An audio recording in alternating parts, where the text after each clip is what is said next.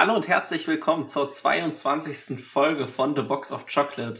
Ja, wir sind wieder mal zurück und haben einiges gesehen, beziehungsweise du hast, glaube ich, ein bisschen mehr gesehen als ich. Und mit du meine ich natürlich wie immer Jonas.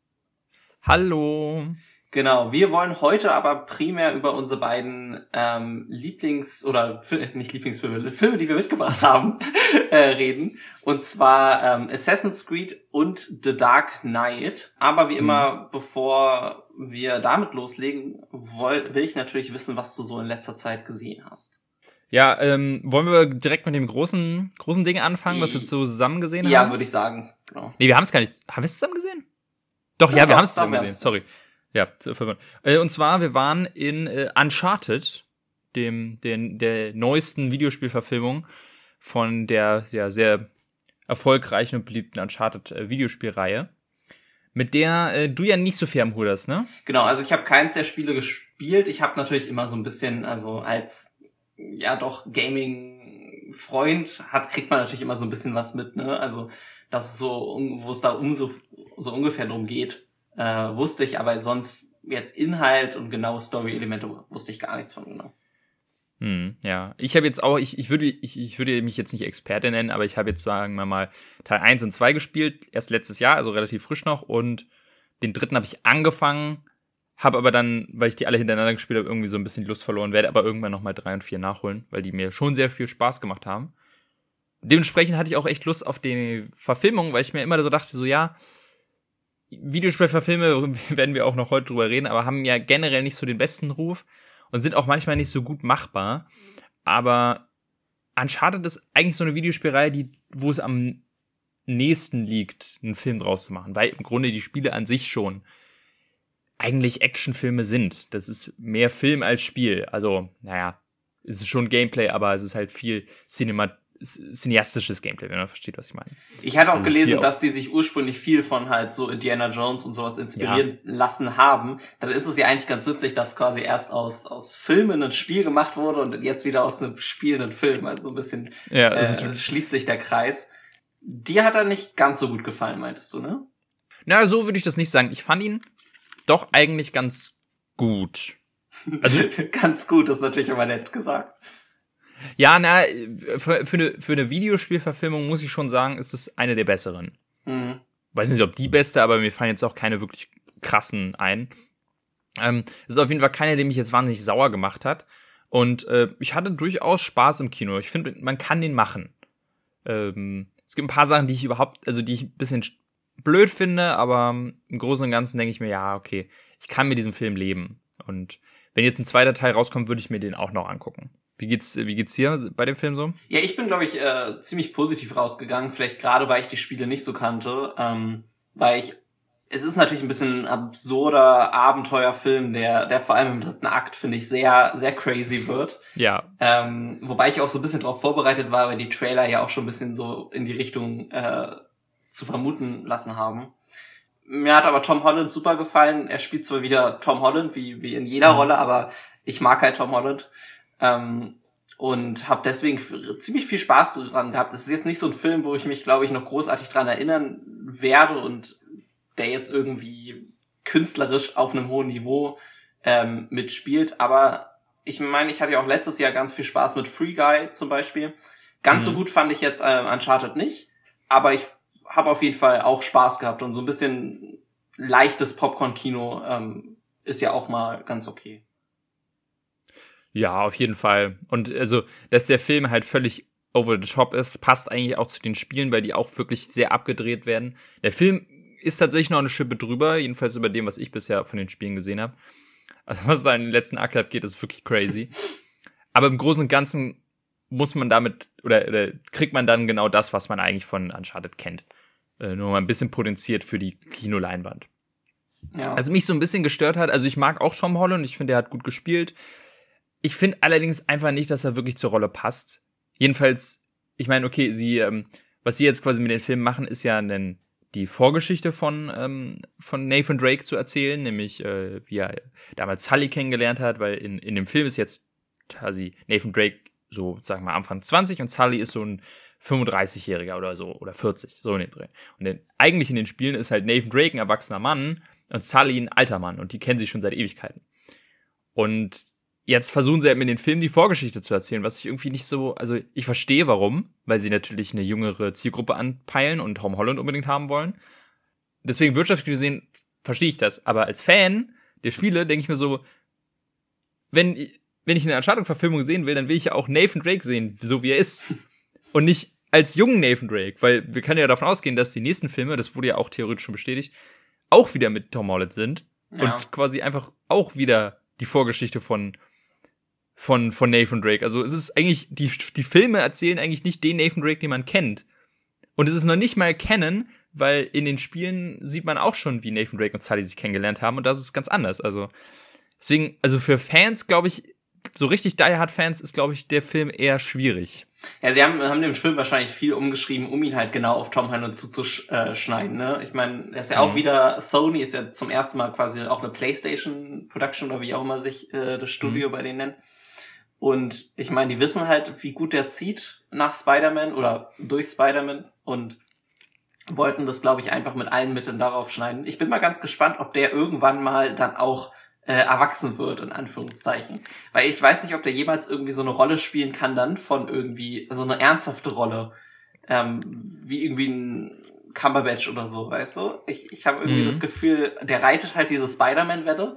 Aber was ist, wenn das irgendwann nicht mehr so funktioniert und man ihm halt nicht mehr abnimmt, dass er unter 30 ist? Ähm, das, ja, mal gucken. Also, ich, ich mag's, wie, wie er im Moment spielt, aber ewig kann man sich halt auch nicht angucken. Und ich hoffe, dass man da dann auch den Absprung schafft, dass der dann auch mal ernsthafte Rollen spielen äh, kann. Ähm, und vielleicht gibt's dann ja, ja in, in, in 15 Jahren ein Uncharted-Sequel nochmal, wo es dann einen, ähm, quasi im richtigen Alter einen Nathan Drake gibt. Dann kann er wieder von Tom Holland gespielt werden. Das wäre natürlich was. Ja, Tom Holland hat irgendwie so ein bisschen, das ist wirklich mal spannend zu sehen, wie der dann irgendwann erwachsen wird. So ein bisschen vielleicht wie, keine Ahnung, Shia LaBeouf dem man auch hm. nicht mhm. abnimmt, dass er schon über 30 ist. Stimmt, das ist ein ähm, super Vergleich, ja. Ja, vor allem, weil ja Shia, also Shia LaBeouf war ja damals so, wurde er versucht, zum neuen Indiana Jones zu machen, hm. in Indiana Jones 4.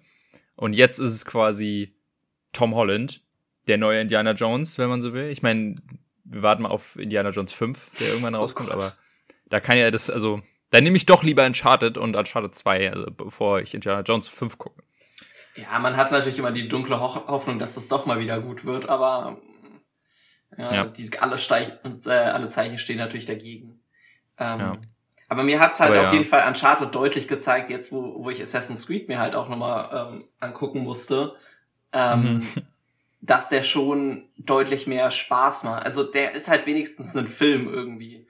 Und Assassin's ja, Creed war ja, also gut, da kommen wir natürlich gleich zu, zu Assassin's Creed, aber ja. Ja, genau, das ist halt wirklich das Ding. Das ist einfach, wenn man nichts mit dem Videospielen zu tun hat, dann macht der Film trotzdem noch Spaß als mhm. einfach verrückter Actionfilm mit Tom Holland. Und das ist ja eigentlich auch das, was Filme machen müssen, die auf Videospielen basieren, weil einfach es sich nicht finanziell überhaupt nicht lohnt oder also einfach gar nicht möglich ist, so eine Blockbuster-Produktion zu machen und dann nur die Fans anzusprechen. Äh, nur die, die Fans von den Videospielen. Weil ja. es nicht ansatzweise genug sind, um einen Film ähm, im Kino erfolgreich zu machen. Das ist halt leider immer das Problem, dass man da irgendwie diesen Diskurs oder diesen, diesen, diesen Spagat schaffen muss und am Ende ist irgendwie wahrscheinlich eher die Fans dann enttäuscht. Aber hier haben sie es eigentlich ganz gut gemacht. Also, wie gesagt, das ist kein Film, der einen wahnsinnig wütend macht, wie manche andere Videospielverfilmungen. Ähm, und eigentlich das Source Material komplett ja, vergewaltigt, wenn man so will. Also es ist ein, ein guter Film. Ja. Was, was mich noch ein bisschen gestört hat, ist, ähm, dass es schon sehr auffällig war, wie sehr sie es auf halt eine jüngere Zielgruppe mhm. auf ähm, ge, angepasst haben. Zum einen halt der Humor, ja gut, das, das kann ich noch mit leben. Der Nathan Drake ist auch so ein bisschen snarky in den Spielen, aber ein bisschen albern war es mir dann schon in dem Film und vor allem halt, was die Gewalt angeht. Ja. Ich brauche jetzt da hier nicht keinen Splatter-Film, aber also zum einen, da gab es eine Szene, die fand ich so lächerlich. Äh, eine ähnliche Szene gab es in Assassin's Creed wo sie quasi, wo jemandem die Kehle durchgeschnitten wird und es ist einfach kein Tropfen Blut zu sehen, sondern er fällt einfach nur tot um. Und dann gibt's später noch eine Szene, wie man seine Leiche sieht und quasi den Hals und da ist einfach nur so ein roter Strich oder so ein dunkelbrauner Strich einfach drüber ja. und einfach null Blut. Aber er ist einfach, also. Und dass Nathan Drake nicht einmal eine Knarre in der Hand hat, ist eigentlich auch schon nicht ansatzweise akkurat, wenn man sich die Spiele anguckt, aber naja. Was mich einfach extrem wundert, weil ich kann es mir eigentlich nicht erklären, dass es am Rating liegt, ähm, weil er hat ja einen, einen FSK 12 beziehungsweise einen PG-13 ne, ähm, mhm. in Amerika. Ähm, und jetzt zum Beispiel der neue Batman, der äh, am 3. März rauskommt, hat auch einen PG-13 bekommen. Und der wird natürlich deutlich brutaler werden. Und ähm, mhm. später reden wir auch noch über The Dark Knight, der hat auch einen PG-13. Und ich meine, die sind jetzt auch keine Splatterfest, aber die zeigen halt deutlich mehr Gewalt und ähm, ja. Aber Dark Knight ist in Deutschland ab 16. Ja? Okay. Das mhm. jetzt. Ich hatte jetzt hier nur meine, meine Notizen auf und hatte mir nur das amerikanische rausgesucht. Mhm. Aber ich kann mir schon vorstellen, dass sie sich natürlich eigentlich immer eher am amerikanischen Rating äh, orientieren. Mhm. Ja. Also das muss dann wirklich quasi eine ähm, gewollte Entscheidung sein, gewesen sein, um quasi wirklich die quasi ab acht, ab zehnjährigen irgendwie noch in den Film zu kriegen. Äh, ja, mit, mit Sicherheit. Sully rennt ja auch die ja. ganze Zeit irgendwie mit seinem Handy äh, rum und es werden unzählige Witze über sein Handy gemacht. Das fand ich auch so ein bisschen. Ähm, ja, irgendwie ein Tinder-Gag oder so, war ich auch so, oh, meine Güte. Ja. Aber, aber was ich sagen muss, äh, Mark Wahlberg, den ich eigentlich ganz schlimm, also den mag ich überhaupt nicht als Schauspieler, äh, fand ich ganz gut in dem Film. Der passt da ganz gut rein. Eigentlich wäre er die bessere Besetzung für Nathan Drake. Ähm, aber naja. Ja. Jetzt haben wir es so und ähm, ja, macht, macht einen guten Job. Ja, also ich, ich bin jetzt eh nicht so negativ Mark Wahlberg gegenüber. Ich sehe den eigentlich ganz gerne und deswegen war ich da auch zufrieden mit, was ich sagen kann. Ja, also man kann ruhig, man kann schon sagen, es ist keine Enttäuschung. Es ist nicht der beste Film aller Zeiten, aber man kann sich ruhig auch auf den neuen, äh, den neuen Teil freuen, der ja eigentlich, ich weiß nicht, ob er offiziell schon bestätigt wurde, aber er ist eigentlich ja, ja. Un, ähm, unvermeidbar. Also der Uncharted war jetzt als bester Film des Jahres bisher gestartet, also 22. Ähm, gut, liegt natürlich daran, dass Spider-Man noch 21 gestartet ist, aber er ist halt auf jeden Fall vom finanziellen auf einem sehr guten Weg. Und er hat auch nicht übermäßig viel gekostet, glaube ich. Also er war relativ, für einen Blockbuster relativ bezahlbar. Hm. Ja, dann, ähm, was haben wir noch gesehen? Äh, wir waren zusammen, das können wir ja kurz anschneiden, äh, wieder in der Sneak, das haben wir auch schon angekündigt, dass wir äh, Belfast gesehen haben, den ähm, neuen Kenneth Brenner Film, äh, neben Mord im, äh, Tod auf Nimir, meine ich, der jetzt auch für die Oscars dann äh, quasi im Rennen ist. Da werden wir ja, wie gesagt, dann auch noch mal im Oscar-Special genauer drüber reden, aber jetzt so ganz grobe erste Einschätzung, wie fanden wir Belfast? Mittelmäßig, würde ich hm. sagen. Es ist ein ziemlicher Oscar-Bait-Film. Ähm, ja. Und es passiert halt nicht allzu viel. Ich finde die Materie, die angesprochen wird, ganz interessant mit dem Nordirland-Konflikt. Ähm, er ist definitiv solide gespielt. Also vor allem der, der, der Schauspieler vom kleinen Jungen hat mich wirklich beeindruckt, aber es passiert halt nicht viel. Ähm, und ich hatte das Gefühl, dass sich das gesamte Kino relativ schnell gelangweilt hatte. Ähm, hm. Was natürlich gut beim Sneak-Publikum, wenn die ja da so einen relativ arthausigen sehen, jetzt auch nicht so außergewöhnlich ist.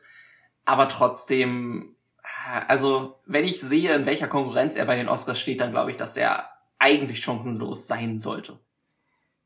Ja, ich, ich, ich hätte auch, ich habe deutlich mehr erwartet, vor allem weil er eigentlich als Frontrunner bei den Oscars gehandelt wurde. Ist er mittlerweile nicht mehr, aber ähm, es hieß erst so, ja, der gewinnt auf jeden Fall Best Picture. Und da habe ich schon alles, also das Krasseste erwartet.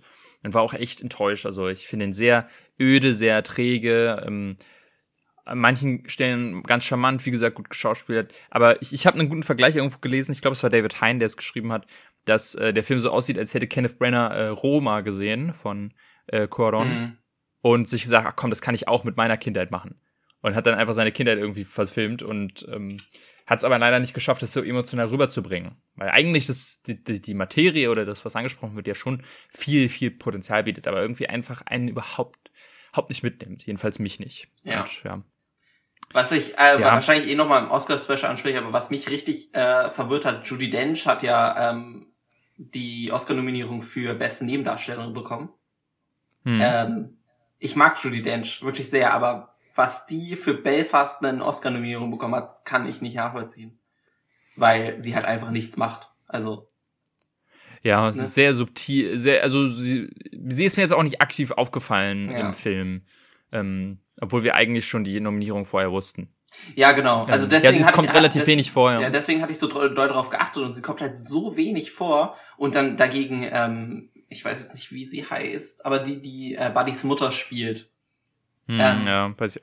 Ist mir so viel mehr aufgefallen und die ist ja bei den Oscars komplett durchgefallen. Deswegen, da war ich ein bisschen verwirrt. Ähm, vor allem, weil Judy Dench hat ja auch, glaube ich, ich weiß nicht, einen Oscar hat sie auf jeden Fall. Ich weiß nicht, ob sie zwei hat. Aber auf jeden Fall ist, hat sich viele Nominierungen schon eingesammelt. Das fand ich ein bisschen Ich weiß gar nicht, ob sie, ich weiß gar nicht, ob sie einen Oscar hat. ich glaube, dass die ist eine von diesen ähm, Schauspielerinnen, die noch keinen Oscar hat und man sich gar nicht glauben kann. Wenn ich mich nämlich richtig erinnere, vor zwei Jahren oder so, ähm, war sie auch nominiert für doch, doch, doch. Sie hat hier, ich habe gerade gegoogelt, 1999 okay. äh, Oscar für beste Nebendarstellerin für Darstellung Elisabeth I. in Shakespeare's Love. Okay. Ach ja, natürlich, Shakespeare in Love, ja. Dann, ich glaube, dann verwechselt sie sie gerade mit irgendeiner Schauspielerin, die irgendwie, jetzt vor, vor zwei Jahren oder so, war, hat sie irgendwie die, die Frau, also in einem, in, in einem ähm, in einem Film mitgespielt, wo sie die Frau von einem Nobelpreisträger war und eigentlich kam dann raus, dass sie all quasi das äh, die ganze Arbeit gemacht hat. Aber dann war es nicht Judy Dench, sondern jemand anderes. Weil ich erinnere mich, dass das quasi eine Schauspielerin war, was hieß, ja, die muss jetzt ja endlich mal ihren Oscar kriegen und dann war es doch nicht so weit. Aber dann verwechselt sich das anscheinend. Ja, kann sein. Ja, scheint, genau. Ja. ja, okay, nee, aber gut, dann, ja, dann, ähm, ja, muss man, muss man dann nicht verstehen. Ich glaube, ich glaube, Belfast hat auch relativ viele Nominierungen bekommen. Mhm. Ich glaube, die zweitmeisten sogar. Mhm, neben Dune, ne? Mhm, nee, irgendwie, Dune irgendeiner hatte noch mehr bekommen. Power of the Dog? Ja, genau, Power of the Dog hat durch die meisten gehabt, ja. Ja, genau. Aber da reden wir alles nochmal im Oscar-Special drüber. Da genau. hört ihr dann auch unsere Tipps, was wir glauben, wer was gewinnt. Ähm, mhm. Ich glaube, es, es ist relativ kompliziert dieses Jahr. Ich habe wenige Kategorien, wo ich mir sehr sicher bin. Aber mhm, ja, ich auch. Ja. Ja. Aber ähm, um dann nochmal quasi das Niveau zu halten, würde ich jetzt nochmal auf einen äh, Film gucken, äh, ähm, Film zu sprechen kommen, den ähm, ich jetzt alleine gesehen habe, äh, weil du dann äh, doch äh, doch nicht mitgekommen bist, spontan. Eigentlich wollten wir den zusammen sehen, aber es war äh, in, auch wieder in der Sneak und zwar der Film ist noch nicht angelaufen, aber wird bald anlaufen und zwar der neue Jackass Film, Jackass 4, Jackass Forever. Und äh, ja, ein kleines guilty pleasure von mir. Ich bin sehr großer Fan von den Jackass-Filmen, äh, von den und deswegen habe ich mich wahnsinnig auf diesen Film gefreut und kann auch nur sagen, ich hatte selten so viel Spaß im Kino, selten so viel gelacht. Und ja, es ist ein ganz spezieller Humor, aber es ist halt so ein Film, wenn man äh, die anderen Jackass-Filme mag, dann wird man den auch wieder mögen. Da ist jetzt, das ist halt more of the same. Und genau das wollte ich haben. Ja, ich glaube, damit ist es kurz und knackig abgehakt, oder? ja. ja, beziehungsweise man kann halt sagen, dass äh, die in dem Film quasi so ein bisschen den Staffelstab übergeben, weil sie viele neue Charaktere einführen. Weil der alte Cast ist ja mittlerweile auch schon viel zu alt. Man, man sieht denen an, dass sie teilweise über 50 Jahre alt sind. Dass sie das überhaupt immer noch mitmachen, ist insane. Und man sieht auch quasi in dem Film den letzten Stunt von Johnny Knoxville, weil der, wo, wobei er noch mal fast gestorben wäre, bei so einem, wo er sich von so einem Stier hat äh, um, umnieten lassen und dabei sich irgendwie eine Gehirnerschütterung, drei Rippen gebrochen, Handgelenk gebrochen und so. Also danach hat er dann gesagt, so, er macht nicht mehr weiter. Und es wirkt auch so ein bisschen so, als würden sie jetzt quasi so ein bisschen als vorbereiten, dass dann halt Jackass weitergehen kann als vielleicht Serie mit dem neuen Cast. Und dann sind halt vielleicht die Alten immer mal wieder als Cameos da oder moderieren nur so ein bisschen. Was für mich auch vollkommen okay wäre, weil die, die neu eingeführt wurden, die waren auch teilweise ganz lustig, die waren, die hatten Potenzial.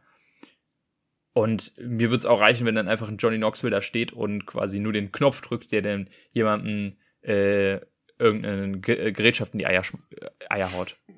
Unter anderem, was unter anderem in dem Film passiert. Also wirklich, wirklich, wirklich lustig. Okay. Na gut. Wirst, wirst, du ihn dir noch, wirst du ihn dir noch ansehen? Oh, eher im Home-Video. Also, wenn dann, ich ja, glaube. Ich hatte auch das Glück, wie gesagt, ich habe ihn jetzt nie gesehen und mit, einer, mit einem Publikum, was nicht wusste, was auf es zukommt. Ähm, überraschend viele sind geblieben. Ich hätte eigentlich davon gerechnet, dass ungefähr die Hälfte über den Film verteilt dann einfach abhaut, aber es sind echt viele noch geblieben. Und ich glaube, ich könnte mir vorstellen, dass wenn der dann offiziell anläuft, dass dann die Kinoseele nicht so ganz voll sein werden. Ja, also wenn, dann muss man den, glaube ich, in der ersten Woche gucken, wirklich mit den Leuten, mhm. die da Bock drauf haben. Ne? Da musst du dann wirklich ja. am, am Freitagabend, wenn der rauskommt, ähm, am besten wahrscheinlich eine Spätvorstellung, kann ich mir sogar vorstellen. Da findest hm. du dann, glaube ich, genau die Leute, die da äh, Bock drauf haben. Was hat er für ein FSK? Wahrscheinlich eine 16 oder hat er sogar eine 18? Der müsste eine 18 haben, wenn ich mir den so überlege. Okay.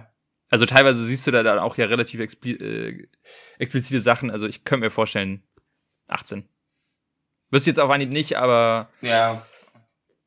Hm. Die Sneak hat ja immer eine FSK 18, deswegen ist da immer Hm, relativ genau. wurscht. Aber Ja. Genau, und dann, dann würde ich vielleicht noch eine ganz kleine Sache erwähnen, weil ich äh, lustigerweise innerhalb der letzten Folge und dieser Folge jetzt, wo wir aufnehmen, ähm, eine komplette Serie von vorne bis hinten geguckt habe. Nämlich Better Call Saul.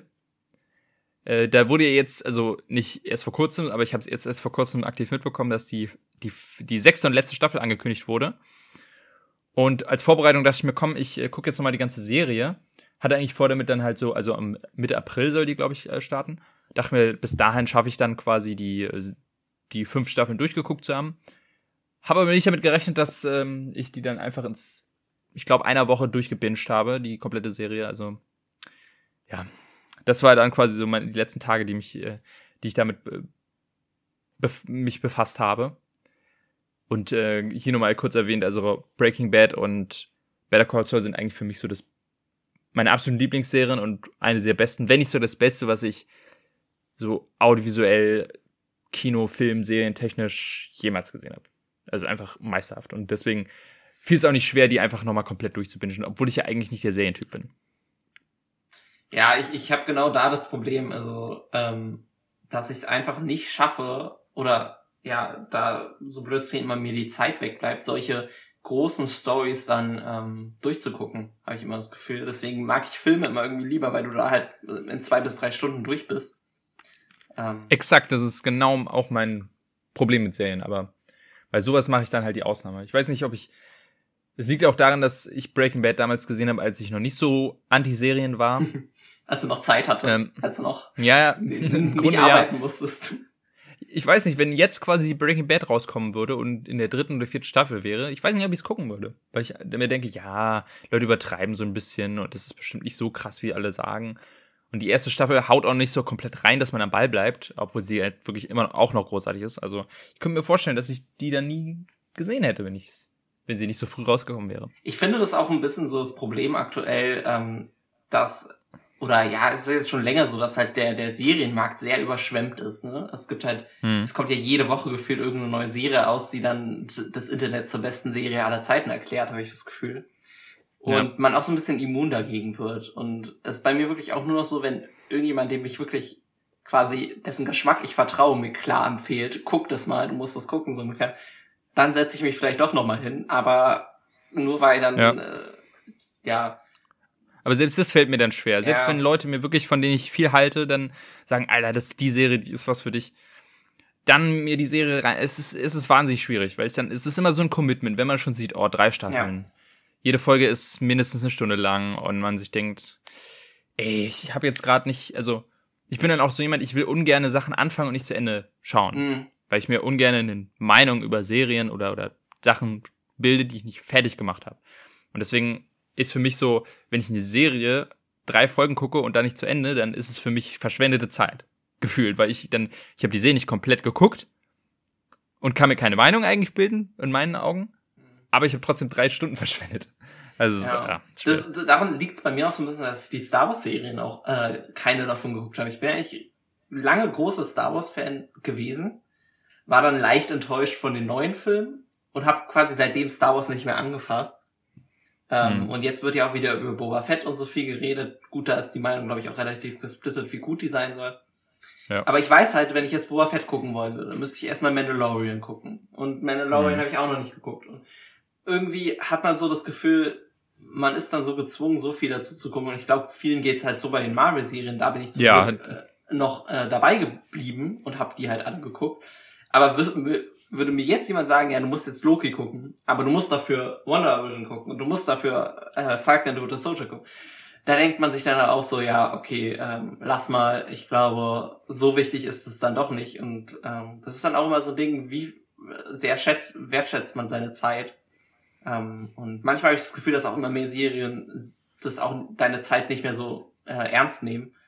Und dadurch Hm. bleibe ich dann lieber bei dem Film. Ich glaube, da ist man dann, selbst wenn es ein schlechter Film ist, dann ist man dann nach zwei Stunden durch, ne? Und dann Ja, und kann wenigstens sagen, so, ich habe ihn jetzt einmal gesehen, abgehakt Ja. und ins Regal gestellt, aber bei einer Serie, dann, dann, wenn du halt die noch nicht fertig hast, dann hast du immer im Hinterkopf dieses, ach, guck sie doch noch mal zu Ende oder die zweite Staffel wird Mhm. besser oder so. Und dann denkt man sich, oh ja, okay, ich guck weiter, meine Güte. Und am Ende ist man so, oh ja, es ist genauso schlecht wie vorher. Nicht zwingend, aber manchmal hatte ich das Gefühl. Oder, oder es halt Serien, die dann gut anfangen und du bist richtig gehypt und irgendwann werden sie halt scheiße. Ja. Das ist halt das Gegenbeispiel. Aber naja. Kommen wir, äh, wollen wir doch dann wirklich mal zu äh, Filmen kommen, äh, weswegen wir hier sind, und zwar den äh, aktuellen gezogenen Film für diese Folge, nämlich The Dark Knight und Assassin's Creed. Ich glaube, wenn ich richtig mich erinnere, müsste ich anfangen. Äh, das kann Und gut sein, Folge- aber ich glaube, das Ja. ist ja eh immer nicht so, dass wir da hundertprozentig drauf Ja. achten. Folge 22, dann müsste ich ähm, anfangen. Und ich habe letztens mal gezogen The Dark Knight, den Christopher Nolan Batman, äh, den zweiten Teil, wenn man so will. Passt ja auch ganz gut, denn ich glaube, wenn diese Folge hier hochgeladen wird, läuft gerade The Batman an. Mhm. Also wir werden dann in, Folge, in der nächsten Folge dann über The Batman sprechen können. Und das jetzt quasi als kleine Vorbereitung dafür. Äh, passt ja auch ganz gut.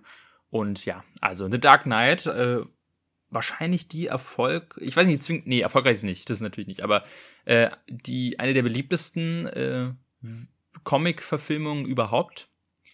Ist ja auch auf IMDb relativ hoch auf Platz 4 der besten Filme aller Zeiten, wird als von vielen als einer der besten Superheldenfilme und Comicfilme angesehen. Ist von Christopher Nolan, den wir auch schon hier mal besprochen haben und auch sehr, sehr schätzen. Und ja, ist quasi sein Take von der Batman-Geschichte. Ich weiß gar nicht, wie sehr ich jetzt die Story zusammenfassen soll, weil es ist. Ich glaube, ich glaube, so gut Ja. wie jeder wird die Story ungefähr kennen.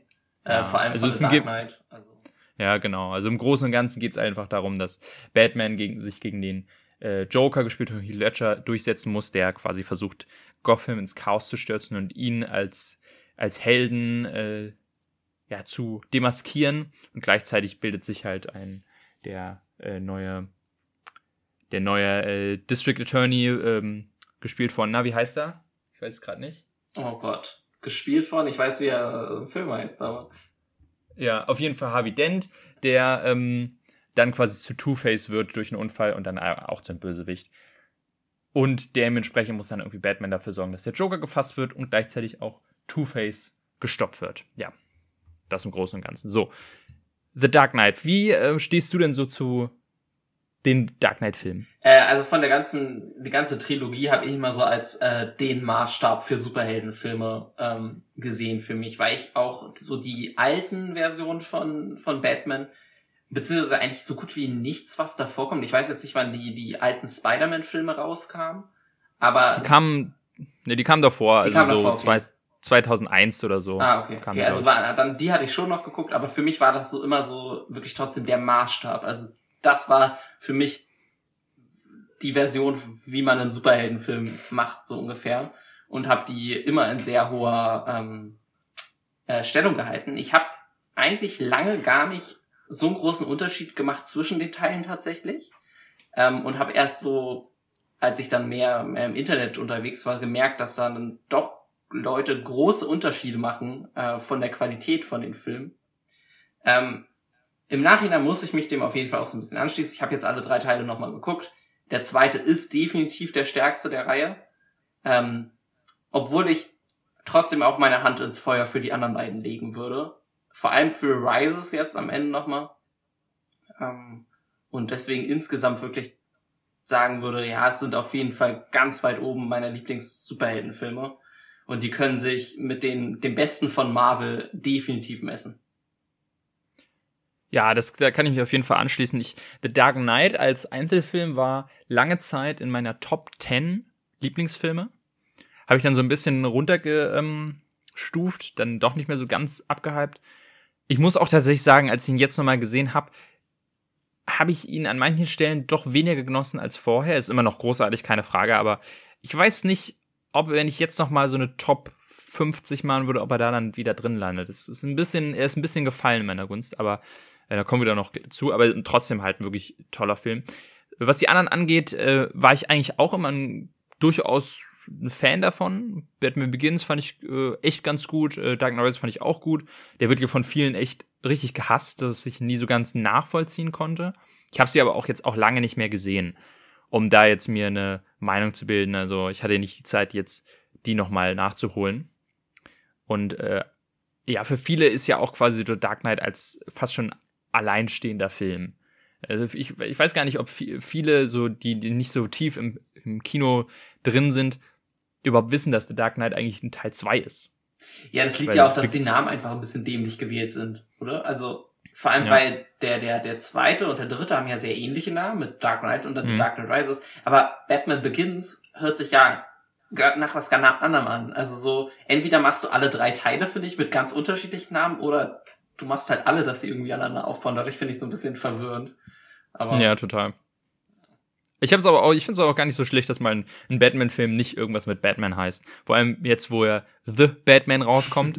also, der wird ja bestimmt gar nicht so schlecht, der Film, aber ich, ich mag es irgendwie nicht, wenn Filme einfach so, ja, es gibt The Batman und dann gibt's nur Batman von äh, Tim Burton, dann gibt's noch Batman Forever, dann gibt's noch Batman Begins, dann gibt's noch Batman Returns. Also ich ähm, finde es ganz angenehm, dass es auch einfach mal einen Film gibt, der so ein bisschen dann versucht, einen ernsthaften Titel zu haben. Obwohl The Dark Knight ist ja vielleicht so ein Synonym für Batman, das reicht ja schon. Ja, aber, aber der, der Titel ist auch, finde ich, mit Absicht schon so gewählt, weil es ja ganz viel um diese, dieses Duale geht, so in dem Film, dieser mhm. Unterschied zwischen quasi dunkel und hell und so weiter. Und Batman ist für mich auch in The Dark Knight halt nicht unbedingt so richtig der Hauptcharakter. Also es ist so, mhm. Er ist natürlich, ist er der Main Character, also es geht ja um Batman, aber es geht halt viel mehr um irgendwie, um die Stadt selber und halt um den Joker. Ähm, und diese, diese, quasi diese äh, Stadt, ja, korruptiert wird oder was auch immer. Und ich glaube, genau deswegen ähm, ist quasi der zweite Teil auch so hoch angesehen, weil halt nicht Christian Bale so der wichtigste unbedingt ist. Weil ich finde ihn nicht perfekt als Batman irgendwie. Also mhm. für mich ist er, obwohl ich die Filme sehr mag, nicht non plus ultra Batman und ich freue mich halt auch deswegen jetzt ganz doll drauf, nochmal einen neuen Batman zu sehen, nochmal eine neue Version von Batman, weil ich ihn halt nicht so sehr mochte bin auch der Meinung, dass Christian Bale nie so wirklich ein genialer Batman war. Ähm, zum Beispiel, wir haben ja, ähm, na, wie heißt denn der aus ähm, Batman wie Superman? Oh. Jetzt fällt mir der Name nicht ein. Ich gerade grad blöd. Ja, Ben Affleck, nämlich, natürlich. Ähm, dass ich den, obwohl die Filme deutlich schlechter sind, eigentlich als Batman doch eigentlich spannender fand oder ihn auch besser. Das ist nämlich zum Beispiel ein meiner Hauptkritikpunkte, den ich jetzt beim Nachhinein nochmal bei The Dark Knight gesehen habe also diese, diese verstellte Batman-Stimme, die ist schon wirklich, wirklich affig. Ja. Ich glaube, ich, ich habe einfach zu viele YouTube-Parody-Videos gesehen, irgendwie von College Humor oder so, wo es halt sich genau darüber lustig gemacht wird, aber es ist ja teilweise wirklich so, dass es so bescheuert klingt, wie Batman spricht, wenn er halt Batman ist und immer so tief und das, äh, also, na, ganz, ganz, un, also unfreiwillig komisch, was halt dafür, dass der Film ja ganz versucht, ganz, ganz ernsthaft zu sein, dann eigentlich total fehl am Platz ist. Ja, ich finde es ganz komisch. Mir ist es auch heute nochmal, ich habe Rises heute direkt geguckt, ähm, noch aufgefallen. Er spricht dann auch genau in dieser Stimme mit Leuten, die eh schon wissen, dass er Bruce Wayne ist. Und ich so denke, hä, das macht eigentlich absolut keinen Sinn und es muss doch voll komisch sein, dass er die ganze Zeit seine Stimme verstellen will, weil er hat ja auch nicht irgendwie ein äh, Stimmverstellungsgerät oder so integriert, ne? Er macht es ja mhm. wirklich selber, oder? Also oder ist da irgendwas? Ja, genau. Er spricht einfach selber so ein bisschen heiser dann immer. Okay. Ein bisschen. Und es ist wirklich, ich, ich weiß nicht, ob es einem damals einmal nicht aufgefallen ist, aber es ist halt wirklich ganz, ganz seltsam. Es ist bizarr. Und reißt einen manchmal dann schon aus der einen oder anderen Szene raus, wenn er dann halt so ganz, ganz ernsthaft am Ende dann sagt, so, ja, you either die a, a hero or live long enough to see you become a villain und dann so, oh, ja. Na, nee. Schwierig. Das stimmt. Aber es ist ja, genau, aber man muss natürlich, wenn man über Dark Knight spricht, äh, weniger über Batman sprechen, sondern vor allem um den, den Bösewicht des, des Films, nämlich den Joker, der eigentlich als ja, in die, in die, in die Filmhistorie eingegangen ist als einer der größten Bösewichte überhaupt. Wenn nicht sogar der, bei vielen.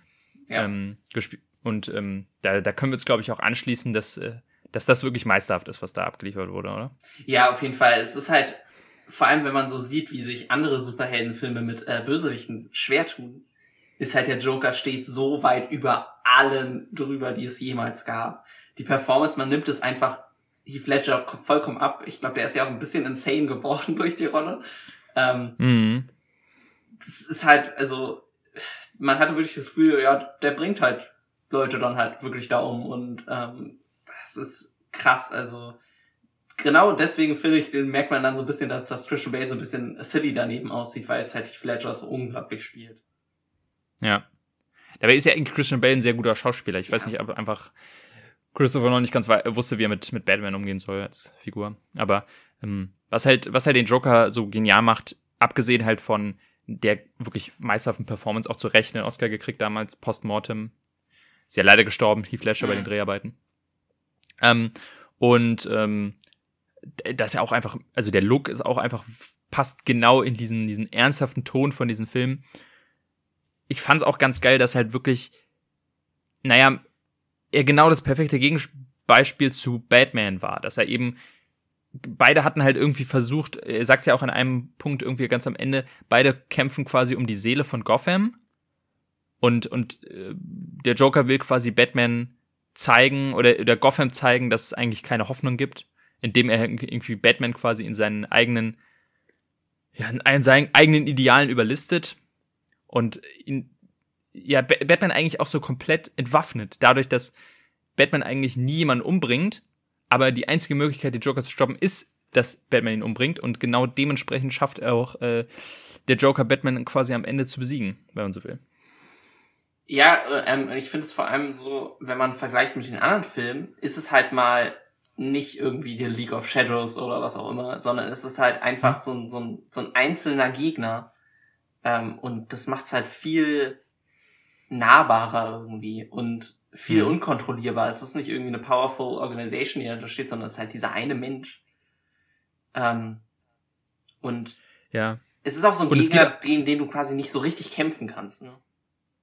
Ja, und es geht ja auch nicht um, oh, die ganze Stadt muss zerstört werden oder die Welt wird zerstört oder so, was ja häufig dann bei Marvel immer das Problem ist, dass es halt viel zu riesig das mhm. Finale ist. Hier ist im Grunde das Finale eigentlich, dass ähm, dass, dass zwei ähm, Fähren mit, mit, die eine mit, mit Gefängnisinsassen und die andere mit unschuldigen Zivilisten äh, möglicherweise gesprengt, in die Luft gesprengt werden. Was ja durchaus halt passieren hätte können und das quasi eigentlich dann den, den Untergang von Gotham symbolisieren würde. Und das macht es eigentlich alles irgendwie so, so geerdeter, ne? Dass ja. es einfach nicht so völlig über, übertrieben ist, sondern man halt wirklich das Gefühl hat, dass es halt ja, ein echter Konflikt ist, der jetzt gerade irgendwie den Batman irgendwie lösen muss und den er auch einfach nicht mit purer Kraft lösen kann. Ja, weil in dem Moment, wo er quasi äh, den Joker umbringt, beweist Joker eigentlich auch nur, dass Batmans Ideale eben, äh, dass er niemals, niemals jemanden umbringen will, doch nicht, äh, noch nicht äh, allheilig sind. Ja, wobei, wie standst du immer dazu, dass Batman niemanden umbringt? Ich finde, es ist natürlich äh, so eine Limitation des Charakters, die äh, quasi auch Charakterbildung irgendwie ist. Andererseits, glaube ich, wenn du, wenn du wirklich Szenen genau durchgehst, kann ich mir nicht vorstellen, dass nicht irgendwo dann doch mal jemand gestorben ist ähm, in all mhm. Filmen. Und ich mein, manchmal schon so dachte, eigentlich ist er doch der Superheld. Eigentlich müsste er doch vielleicht seine eigenen Ideale quasi für die Rettung der Stadt so hinwerfen, weil in dem Moment, wo er halt Joker nicht umbringt, ja, sterben doch viel Menschen, viel mehr Menschen dadurch, oder? Also ich hatte dann manchmal mhm. so meine Probleme mit, mit der Motivation. Ja, aber das ist dann quasi, also dementsprechend wird halt der Charakter Batman in den Filmen halt so dekonstruiert und in Frage gestellt, weil, mhm. also ich, ich bin jetzt kein Comics-Experte, aber das war ja eigentlich schon immer so, jedenfalls äh, glaube ich, dass so, dass Batman quasi diese Ideale hatte. Und in diesem Film wird jetzt auch mal gezeigt, hey, geht es überhaupt? Kann man das überhaupt so durchziehen? Oder macht man damit vielleicht sogar am Ende des Tages nur noch mehr Schaden? Ich meine, wenn man so will, bringt er am Ende Harvey Dent um, äh, um Gotham zu retten. Und ja. ähm, also es ist dann aber dann quasi, muss er dementsprechend eingestehen, dass er dass er sich irgendwie, dass seine Denkweise doch falsch war oder so. Ich meine, ich finde schon einen interessanten moralischen Konflikt, auf den ich jetzt auch keine zwingende Antwort habe. Ich weiß auch nicht, wie der weitergeführt ge wird in äh, Dark Knight Rises. Ähm, ja, in Dark Knight Rises ist es ein bisschen traurig, weil eigentlich mh, hm, hast du ja recht, eigentlich gewinnt ja der Joker in Anführungszeichen, indem er halt Batman bricht. Und quasi hat dann im dritten Bane fast eine ähnliche Motivation und versucht auch ähm, ihn zu brechen und sagt ihm dann auch ins Gesicht von wegen, ich hab's geschafft, dich zu brechen, weil er versucht, Bane umzubringen. Hm. Deswegen, das ist, glaube ich, auch, warum viele den dritten so ansehen, weil eigentlich ist ja quasi diese Charakterentwicklung durch im zweiten. Und man hat so manchmal hm. das Gefühl, dass der dritte dann eigentlich nur noch mal genau das gleiche versucht. Ähm, und halt da dann Batman so ein bisschen depressiv die ganze durch die Gegend läuft. Ähm, und der zweite macht es halt so ein bisschen besser, weil er beendet es halt dann wenigstens ähm, mit einem zufriedenen, ja, zufriedenstellenden, aber mit einem Ende halt zumindest. Theoretisch hätte man ja auch einfach nach Dark Knight sagen können, so, und das war's jetzt. Das ist ja eigentlich ein, ich meine, es ist kein Happy End, aber theoretisch kann man schon die, ja, Trilogie wäre es ja dann nicht, aber dann hätte man gar keinen dritten Teil mehr machen müssen. Es war ja auch so, dass Christopher Nolan gar keinen Bock auf Dark Knight Rises hatte und er eigentlich vertraglich dazu verpflichtet war, jetzt den auch noch zu machen. Ähm, ne, es war ja auch immer so ein bisschen so, ja, also die, generell die Batman-Filme waren ja eher sowas wie Auftragsproduktion, wenn man so will, für, äh, was ist es, Fox? Nee, Warner, Fox ist es nicht. Warner. Warner, Warner, genau. Ähm, und ich glaube, auch nur weil The Dark Knight so, so, er so genial gemacht hat, hat er dann das Geld und die Freiheit für Inception bekommen und konnte dann sich da austoben. Und damit er dann halt Interstellar machen konnte, musste er dann erstmal noch Dark Knight Rises drehen. Und ich glaube, da hat man ihm so ein bisschen angemerkt an dem Film, dass er einfach so ein bisschen so war, ja, komm, jetzt mal hier noch das, die Trilogie hier mal schnell zu Ende und dann war's das. Ja, es liegt ja auch dann im dritten sind ja auch wieder die, die League of Shadows die Gegenspieler. Also es ist so ein bisschen, man fängt wieder von vorne an. Mhm. Ähm, es sind ein paar coole Additionen im dritten sind mit, mit dann äh, Catwoman und Robin. Das, das ist ganz witzig, aber es ist halt irgendwie nicht nicht so viel Neues. Ähm, ich finde es halt, ja, es ist immer schwierig, ne? Im, im, im Filmbusiness, immer wenn ein Film gut läuft, kommt halt irgendwie ein Sequel. Ähm, aber ich glaube, da hat Nolan auch extrem daraus gelernt. Äh, weil es wird, glaube ich, keinen Tenet 2 geben oder so ein Scheiß. Ähm, nee, ich hoffe auch, dass es nie Tenet oder Inception 2 geben wird. Genau. Ich glaube, vor ein paar Jahren war irgendwann mal irgendwie so eine so ein Gerücht, dass äh, äh Inception 2 kommen soll, weil irgendwie ich glaube, Tom Hardy hat irgendwas, irgendeinen Tweet gepostet, der darauf hindeutete. Aber ähm, Gott sei Dank ist es bisher noch nicht passiert und ich denke mal, wird auch so schnell nicht passieren. Ich glaube, Christopher Nolan ist einfach besser, was so in ja. sich geschlossene Stories angeht. Ein Film darf Vielleicht auch mal für sich stehen, so, also muss nicht ja. immer irgendwie gefolgt werden. Mhm. Wollen wir vielleicht so ein bisschen drüber reden, was so der Film für so Superhelden und Comic-Verfilmungen so richtig getan hat? Weil der gilt ja immer noch, aber auch vor allem damals äh, lange Zeit als eigentlich das Paradebeispiel, so nach Motto. Ja, Spider-Man war natürlich auch gut, aber The Dark Knight war nochmal ein ganz anderes Level, dass quasi man gesagt hat, so muss eine Comic-Verfilmung sein. Sozusagen dieses eher sillige Superhelden-Genre versuchen in realistisch darzustellen. Und da ich weiß noch eine lange Zeit, das glaube ich, ist auch der Punkt, warum viele sich anfangs schwer getan haben mit nämlich sowas wie Marvel. Mhm. Äh, ich glaube, Iron Man müsste sogar im selben Jahr, wenn nicht, so, wenn nicht ein Jahr später erst, äh, rausgekommen sein nach der Dark Knight, also relativ frisch. Und dann halt so Sa Sachen wie Thor oder Avengers. Ich glaube, da waren viele am Anfang so, naja, aber so wie der Dark Knight ist es halt nicht, ne? Und das ist halt schon spannend, wie sich das dann jetzt mittlerweile fast ins Gegenteil umgekehrt hat, würde ich fast behaupten. Ja, ich glaube, das ist kommt ganz darauf an, wie man es interpretiert, weil ich glaube, The Dark Knight ist ähm, deutlich weiter weg von den Comics als ähm, ein Marvel-Film. Mhm. Ähm, von dem Aspekt, wie Comics halt aufgebaut sind. Ähm, zumindestens die meisten Comics, weil die meisten Comics sind natürlich schon auch ein bisschen mehr silly und ein bisschen übermäßig größere Dimensionen und so weiter. Ähm, während jetzt so ein, so, ein, so ein Batman vielleicht eher dann näher dran ist, sowas wie, wie The Killing Joke, ne? Das ist, glaube ich, der, der Joker-Comic und so weiter, halt eher an den mhm. dunkleren Comics. Das sind halt, zwar sind es vielleicht ähm, welche aus dem gleichen Genre, aber es sind halt ganz unterschiedliche Hälften dieses Genres und müssen auch irgendwie unterschiedlich betrachtet werden, finde ich. Weil die einen, mhm. diese Ernsthaftigkeit ähm, kann funktionieren, aber zum Beispiel bei bei den neueren äh, Batman-Filmen und so hat, oder bei den neuen DC, hat ja das Dunkle eher nicht so funktioniert, während da mhm. dann wiederum die komplett silly, sowas wie, wie ähm, Aquaman oder so, wieder funktioniert hat. Ähm, ich weiß nicht, ja, ob das nur an Marvel liegt, dass das so umgedreht wurde, oder ob vielleicht auch einfach das Interesse der Zuschauer sich gewandelt hat.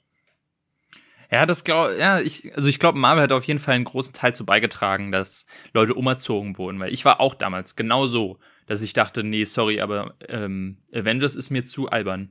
Hm. Ja, ich gucke lieber sowas wie Dark Knight. Aber nachdem dann halt quasi vom DC, also es war eine lange Zeit und es ist eigentlich immer noch so, dass man sagt, DC ist düster und ernst und Marvel ist komplett over the top und, und quatschig. Und ähm, die Cineastes wertvollsten sind natürlich die, die düsteren und ernsten. Aber nachdem halt, wie du schon sagtest, dann halt die ersten DC-Filme rauskamen, die genauso auf diesen, die versucht haben, The Dark Knight zu kopieren, mit Batman wie Superman, mit, ähm, mit Man of Steel, fand ich auch nicht gut. Finden ja viele ganz gut. Ähm, und dann halt irgendwann Suicide Squad, äh, obwohl der ja schon ein bisschen silly war. Aber da man gesehen hat, okay, das funktioniert irgendwie nicht. Irgendwie kriegen sie es nicht hin. Es wird eher dann, dadurch wird es dann einfach schlechter. Und ähm, wohingegen die Marvel-Filme eigentlich eine kons konsistente Qualität hatten, obwohl sie ein bisschen affig waren und man sich irgendwann dann gewöhnt hat, ähm, wurde einem gezeigt, hey, äh, Comic-Verfilmungen müssen nicht zwingend immer geerdet und ernst sein. Ich glaube, es geht ja auf vielen, also ich bin jetzt kein Comicleser und ähm, ich glaube, die meisten, die ins Kino gehen, auch nicht. Und dementsprechend hatten sie, glaube ich, halt die Erwartungshaltung, dass halt Comics ernst sein müssen, weil sie, sie sich gar nicht mit der Materie auskennen und jetzt einfach gezeigt wird, hey, ist es auch vollkommen okay, wenn ein Comic-Blockbuster halt ein bisschen over the top, ein bisschen albern ist, nicht unbedingt sinnvoll ist oder nicht unbedingt ernst ist oder realistisch. Aber äh, deswegen macht er ja genauso viel Spaß. Und ich glaube, das hat jetzt mittlerweile Marvel perfekt bewiesen. Ja, ich glaube, ich glaube, da ist aber irgendwie dann auch Platz für beides und ich hoffe, dass äh, mhm. quasi der Markt dann auch für beides Platz äh, schafft. Also, dass vielleicht, ich habe da halt wirklich große Hoffnung auf jetzt The Batman, dass der quasi auch vielleicht ein bisschen was für die die ernsthaftere Seite wieder ähm, bereitstellt und ja, dass der Markt halt muss ja nicht nur Marvel sein, der kann ja auch ein bisschen was anderes sein. Ähm, ich weiß nicht, ob damals bei, bei den Batman wie Superman und so einfach der Ansatz falsch war. Ähm, oder. Zack Snyder war auf jeden Fall falsch, das kann man, glaube ich. Ja, gut, das kann man auf jeden ja. Fall sagen. Aber ja, irgendwie, man muss halt noch was sehen können und ähm, dann könnte es auch was werden, weil ich glaube, der Charakter Batman hat immer noch große äh, Zugkraft äh, an sich. Ja, ich glaube auch. Ich glaube, das, ich glaube, was das, der Unterschied ist, dieses DC hat ja dann auch versucht, so ein MCU oder so, so ein Cinematic Universe mhm. zu ähm, aufzubauen. Und ich glaube, dieser ernsthafte, geerdete Ton passt nicht zu einem Cinematic Universe, ja. glaube ich. Weil das automatisch irgendwann so ein bisschen silly wird, wenn Leute dann irgendwie, wenn man sich vorstellen muss, okay, das passiert im selben Universum wie das. Das ist ja bei Marvel schon manchmal so, dass man sich denkt, okay, wie soll alles gleichzeitig passieren? Und der ist jetzt plötzlich mit in dem Film und so. Das ist automatisch dann schon ein bisschen affig. Und ich glaube, deswegen schafft man es, diesen, diesen ernsthaften Ton viel besser, wenn man ihn wirklich in einzelne gezielte Stories macht. Ich meine, Joker zum Beispiel ja. war ja auch wieder so ein Beispiel, wo man gezeigt hat, hey, mir, es kann immer noch, wenn die richtigen Leute vor allem dabei äh, mitmachen, aber auch vor allem, ähm, wenn man sagt, okay, das ist jetzt einfach mal abgeschlossen, eine kleine einzelne Welt. Und da erzählen wir mal eine ernsthafte Dramageschichte. Dann funktioniert das, glaube ich, deutlich besser, als wenn man immer darauf achten muss, okay, es muss theoretisch auch noch ins selbe Universum passen wie Film XY. Und dann kann es irgendwie nicht so richtig was werden. Und deswegen Batman, äh, The Batman wird ja jetzt auch quasi wahrscheinlich wieder so ähnlich. Und das, deswegen äh, freue ich mich da auch sehr drauf und, und hoffe darauf, dass, ähm, dass daraus dann quasi gelernt wurde, dass es vielleicht besser ist, ab und zu mal so einzelne in sich geschlossene äh, Stories zu erzählen. Ja, ich glaube auch, es sind einfach die Leute nicht bereit, sich 20 Jokers in 10 Jahren anzugucken. Hm. Ähm, ja. Mal so ein Hit ist genial. Ich mochte Joker ja auch sehr. Ähm, aber mhm. ich hoffe zum Beispiel auch auf, hoffe drauf, dass sie jetzt nicht versuchen, Joker und The Batman zusammenzuführen. Sozusagen. Ja. Also ich glaube, das würde einfach, ich weiß nicht, ob vielleicht, dann musst du aber schon extrem vorsichtig sein. Irgendwie. Weil ich weiß nicht, ob du so ein Superheld und dann quasi eine sehr quasi eng geschriebene Geschichte über Mental Illness irgendwie, ob du dann gleich ja, das ist äh, quasi, ja, da muss man sehr aufpassen. Ja, das ist halt, also ich hätte auch überlegt, ob man das machen könnte und also am, am als Grundgedanke fände ich es gar nicht so uninteressant zu sagen, hey, wir haben hier die Origin Story von einem Bösewicht als ersten Film und dann haben wir die Origin Story vom Helden und dann führen wir sie beide zusammen, sodass man als Zuschauer nicht weiß, auf welchen Seite bin ich jetzt. Aber die, ich hoffe auch, dass sie es nicht machen, weil ich mir nicht vorstellen kann, Joaquin Phoenix als Joker dann in einem, ich sag mal, actionhaften Film zu sehen. Weil sein Film war halt ein Drama. Und ihn dann als gegen einen, ja, Batman kämpfen zu sehen oder er irgendwie mit einer Knarre rumschießt oder Explosionen macht oder was weiß ich, das würde einfach gar nicht dazu passen. Das wäre dann einfach wirklich, das wäre dann halt völlig deplatziert. Und deswegen hoffe ich, und ich glaube auch, dass sie es nicht machen. Ähm, und ich hoffe auch, dass sie einfach, wenn jetzt quasi das zu einem Franchise wird, The Batman, wer weiß, ob was sie da planen, dass sie da nicht nochmal versuchen, nochmal einen neuen Joker zu erzählen. Ja, das, mhm. das wäre auf jeden Fall besser dann das irgendwie auf sich. Ich weiß gar nicht, kommt ein Joker 2? Soll da, soll da was kommen? Ja, ja, stimmt. Ich glaube schon. Ich glaube schon. Lustigerweise, ich habe ja, ich habe mir äh, letztes Jahr zu äh, Weihnachten so, so ein äh, Poster gekauft, wo man so äh, die Filme freirubbeln kann, die man schon gesehen hat. Unter anderem ist der Joker auch drauf. Und unter anderem ist, kann man quasi bei Trilogien dann auch die einzelnen Filme abrubbeln. Und da ist schon Joker 2 drin. Okay. Wo ich auch dachte, Moment mal, was soll das denn? Also muss der ja irgendwie angekündigt sein. Okay, ja, der ist auf jeden Fall, ich guck gerade, der ist angekündigt, ähm, auch wieder von Todd Phillips. Kein Release-Date bisher. Joker 2. Weiß auch nicht, ob das sein muss, aber. Ja, das ist wieder so das, das äh, Hollywood-Klischee, er war super erfolgreich, müssen wir nochmal mehr Geld rausholen. Aber gut, ich meine, wir reden gerade über einen Film, wo, wo der zweite Teil äh, super war, also die Hoffnung stirbt zuletzt. Ne? Genau. Aber auf jeden Fall, glaube ich, ähm, festhalten kann man, dass Dark Knight zu Recht einer der besten Filme aller Zeiten ist. Ja. Wie gesagt, bei mir so ein bisschen, bei ein bisschen, ein bisschen in der Gunst gefallen, unter anderem wegen dieser dummen Batman-Stimme und an manchen Stellen war er mir dann doch, also dafür, dass er eigentlich versucht, so ernsthaft zu sein, an manchen Stellen doch ein bisschen albern. Zum Beispiel, wie er dann irgendwie ein komplettes Hochhaus runterfällt, aber nie sich nicht keine Knochen bricht, weil er halt, er hat ja einen, äh, einen, einen, einen Cape an. Oder, also die bescheuertste Szene ist wirklich, wie er die, den Fingerabdruck von der Kugel rekreiert, die in einer, in einer, die sich quasi aufgesplittet hat aus einer Wand und die dann wieder zusammen, also das ist ja völliger Quatsch. Aber ich mir denke, braucht man das wirklich in dem Film? Das hat man doch bestimmt anders lösen können. Ja. Aber ja. ja. Ich glaube, selbst solche Filme haben manchmal ihre kleinen Pünktchen, wo man was abziehen kann. Ja, genau. Genau. Jetzt ja. kommen wir zum Film, wo man sehr viel abziehen kann. ähm, und zwar reden wir über meinen Film, den ich äh, gezogen habe, und zwar Assassin's Creed, die Verfilmung der Assassin's Creed-Reihe oder zumindestens, ich glaube, er beruht primär auf dem zweiten Spiel. Ich würde mich jetzt dafür aber nicht ins Feuer legen, weil ich die ersten beiden ähm, immer nur bei Freunden mal angespielt habe und nie so richtig durchgespielt habe. Deswegen kann ich da leider auch nicht ganz so viel zu sagen. Ich habe erst ab dem dritten richtig ähm, losgelegt sozusagen. Ich glaube aber, dass sich der Film auch relativ viel Freiheiten eh nimmt. Er zählt aber insgesamt trotzdem von diesem Konflikt zwischen den Templerorden und den der Assassin's Creed. Äh, Assassin's, ja, Assassin's Creed, genau. Ähm, und es geht eigentlich primär um einen, einen Mann, der eigentlich ähm, im Gefängnis sitzt und äh, die Todesstrafe bekommen soll. Wird dann aber mehr oder weniger gekidnappt von Abstergo. Abstergo ist eine, ja, letztendlich eine Coverfirma für, für die Templer. Äh, und die versuchen dann durch ihn in die äh, Erinnerung seiner, seines Vorfahren ähm, einzutauchen, um den Apfel von Eden äh, zu finden, weil sein Vorfahr wohl der, der letzte Besitzer dieses Apfels war.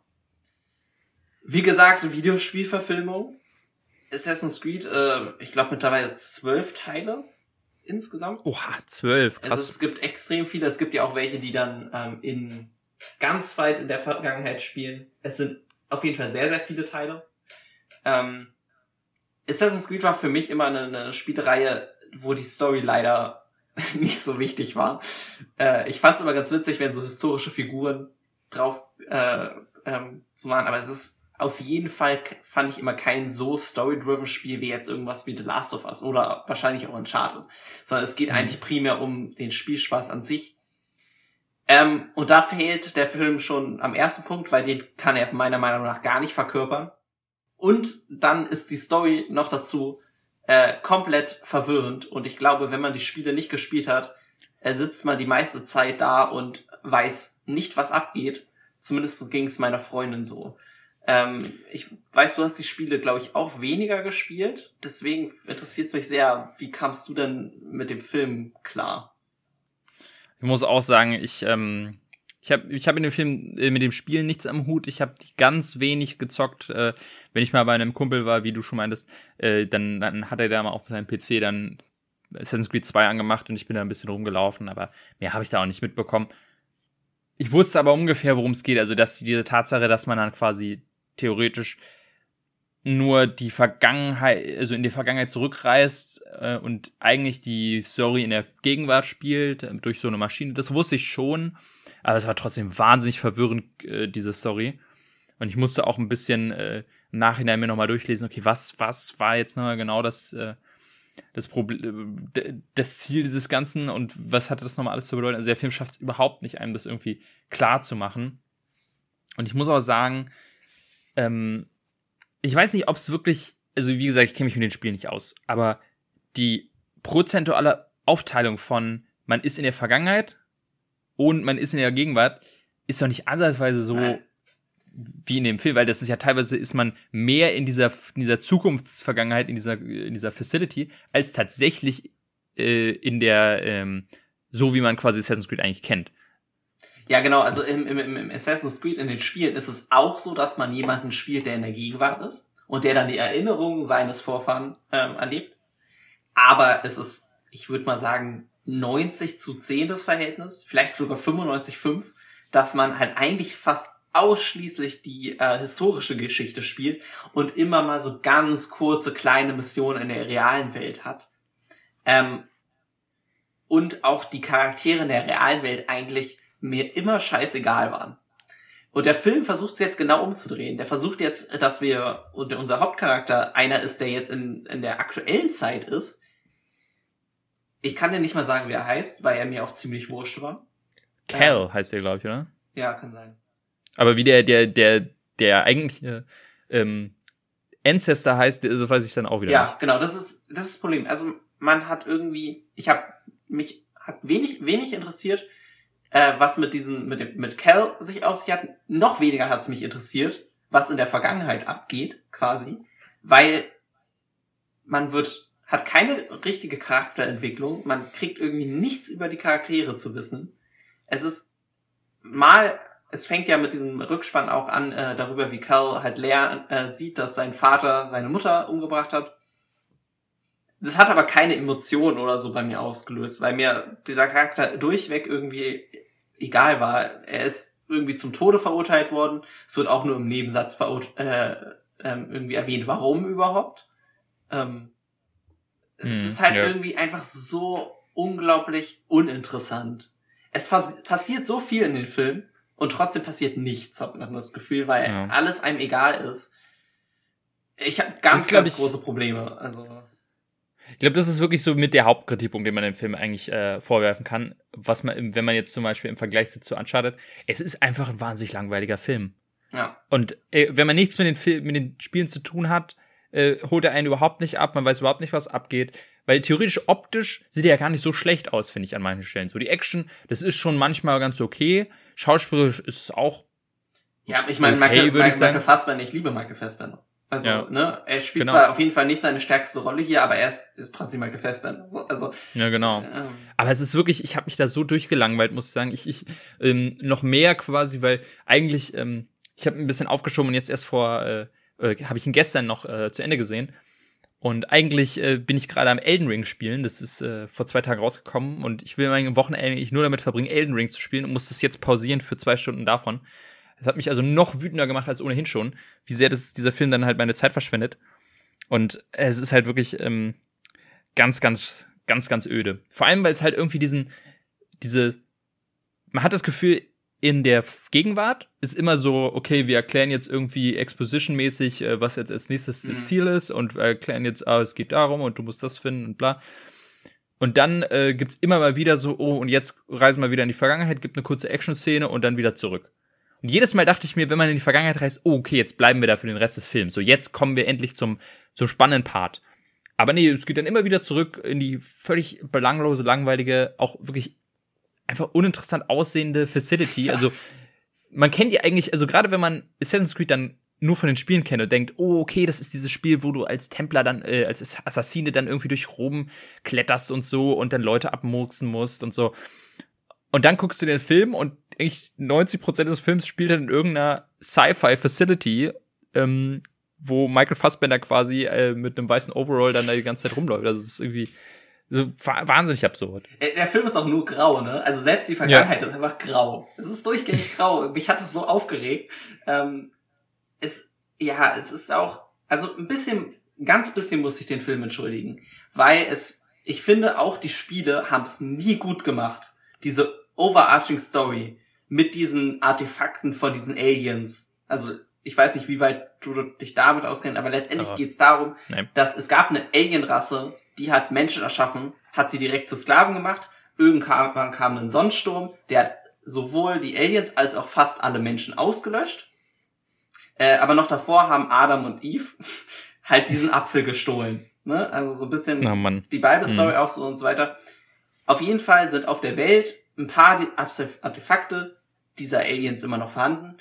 Und mit diesen Artefakten haben halt, das ist das Ziel der Templer, quasi Frieden zu schaffen durch Kontrolle für die Menschheit und die Assassine wollen quasi Freiheit für die Menschen. Und deswegen gibt's schon ewig diesen Konflikt zwischen die beiden Lagern. Diese Story weiß ich aber auch primär nur, dadurch, dass ich mir bei Google was durchgelesen habe, mal ein YouTube-Video geguckt habe, weil wenn du einzelne Spiele der Assassin's Creed-Reihe spielst, erfährst du immer nur Brocken dieser Story. Du wirst nie so eine ganze Erklärung finden. Und ich habe zum Beispiel Teil 4 mehrmals durchgespielt und immer wenn es auf einmal um diese Aliens ging und um diese Artefakte und so, habe ich abgeschaltet, weil es mir relativ wurscht war. Während, mhm. wenn ich die Story von dem einzelnen Hauptcharakter, den ähm, Assassin, den man dann halt spielt, wenn es um den geht, es geht um äh, Edward Kenway im, im vierten, mhm. die ist super interessant. Die finde ich interessant. Seine eigenen Beziehungen mit anderen Leuten, mit, er hat dann mit Blackbeard Kontakt und mit ähm, ich weiß nicht alle Namen, aber er hat dann eine Tochter später und so weiter. Die ist gut.